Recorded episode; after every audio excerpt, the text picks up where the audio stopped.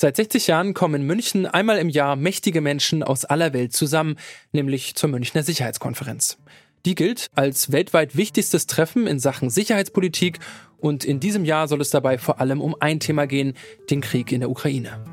Aber was ist von der Münchner Sicherheitskonferenz überhaupt zu erwarten? Was kann sie leisten? Das schauen wir uns heute an.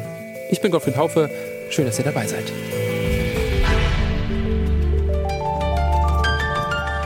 Zurück zum Thema.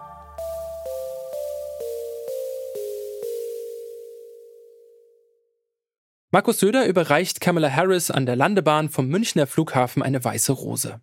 Dass ein bayerischer Ministerpräsident auf die US-Vizepräsidentin trifft, wirkt erstmal eher unwahrscheinlich. Doch für die Münchner Sicherheitskonferenz, kurz SIKO, versammeln sich aktuell internationale Staats- und Regierungschefinnen in Bayern. Zu Gast sind allerdings nicht nur PolitikerInnen, sondern auch SicherheitsexpertInnen, NGO-VertreterInnen und die Elite der Wirtschaft.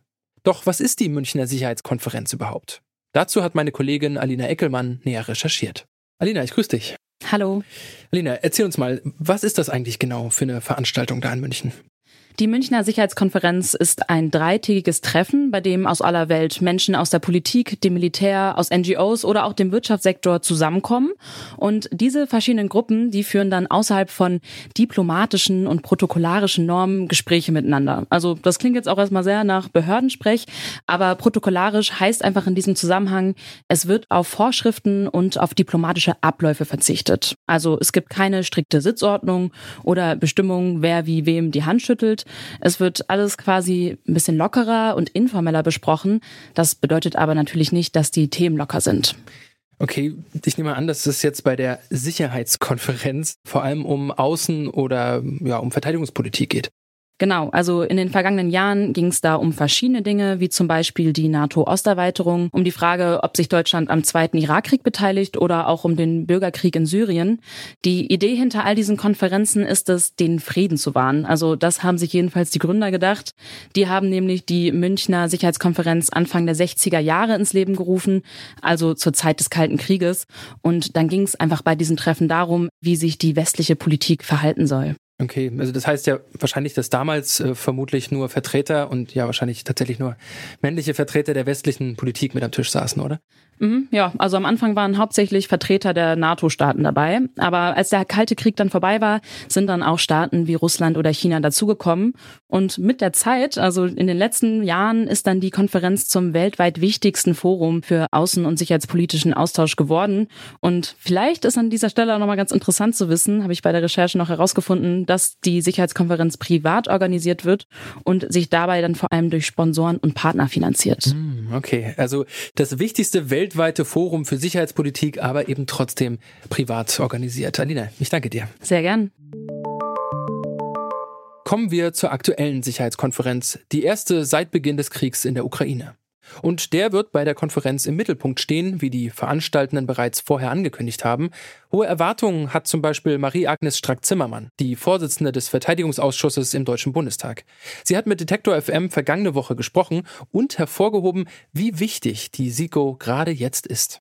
Ja, diese Sicherheitskonferenz, wie soll ich sagen, war noch nie so aktuell und ist konfrontiert mit dem Überfall, den es in dieser Form nach 1945 nicht gegeben hat. Und das wird, davon gehe ich aus, natürlich auch das große Thema sein, wie wir uns in Zukunft gemeinsam aufstellen und wie können wir auch Länder einbinden, die sich heute raushalten, aber genau hinschauen, wie können wir sie einbetten in die freie Welt. Es geht am langen Ende eben um Freiheit und Frieden in Europa, aber auch in den Staaten, die eben frei und demokratisch leben. Und das ist ja eine Mammutaufgabe. Frieden und Freiheit in Europa. Darum soll es also bei der SIKO gehen. Da überrascht es nicht wirklich, dass die russische Delegation nicht zur Konferenz eingeladen ist. Doch was kann die SIKO im Hinblick auf den Krieg in der Ukraine leisten, wenn sie ja in erster Linie eine Redeplattform ist und Russland noch nicht mal dabei ist? Das habe ich Gerhard Mangott gefragt. Er ist Politikwissenschaftler an der Uni Innsbruck. Nun, es ist das gewissermaßen größte globale Forum, das man zusammenbringen kann. Es gibt EU-Gipfel, es gibt NATO-Gipfel, es gibt G7-Gipfel, aber auf keinem Gipfel, außer im Weltwirtschaftsforum in Davos eben, gibt es so viele Vertreter von Staaten und den Experten und Wissenschaftler, Wirtschaftsvertreter. Das ist das Einzigartige, was die Münchner Sicherheitskonferenz äh, bieten kann. Ob das dann immer zu mehr führt als gegenseitiger Rückversicherung und gegenseitigem Schulterklopfen, ist allerdings die Frage. Und die Frage gebe ich natürlich an Sie gleich äh, nochmal weiter. Was erhoffen Sie sich jetzt ganz konkret gerade mit dem äh, Hauptthema dieser Sicherheitskonferenz für Ergebnisse? Nun, ich denke, der Westen will signalisieren, dass er ungebrochen die Ukraine unterstützt, militärisch und finanziell, und dass Hoffnungen äh, der russischen Führung, dass äh, der Westen gespalten werden könnte in der Frage, wie weit man gehen soll in der Unterstützung der Ukraine, eben vergeblich sind. Das ist sicherlich die wichtigste Funktion dieser Sicherheitskonferenz. Beides kann sie leisten, aber natürlich trägt das dann in der Alltagswirklichkeit nicht dazu bei, diesen Konflikt zu beenden oder auch nur einen Waffenstillstand zu erreichen es ist gewissermaßen ein Gespräch mit sich selbst. Zu allerletzt noch die Frage, jetzt nächstes Jahr ist dann auch schon das 60. Jubiläum, wenn man so möchte, der Sicherheitskonferenz. Würden Sie mir zustimmen, dass die Bedeutung, Sie sprachen von der Bedeutung gegenüber dem Wirtschaftsgipfel in Davos, aber dass die Bedeutung der Sicherheitskonferenz in den letzten Jahren nochmal zugenommen hat?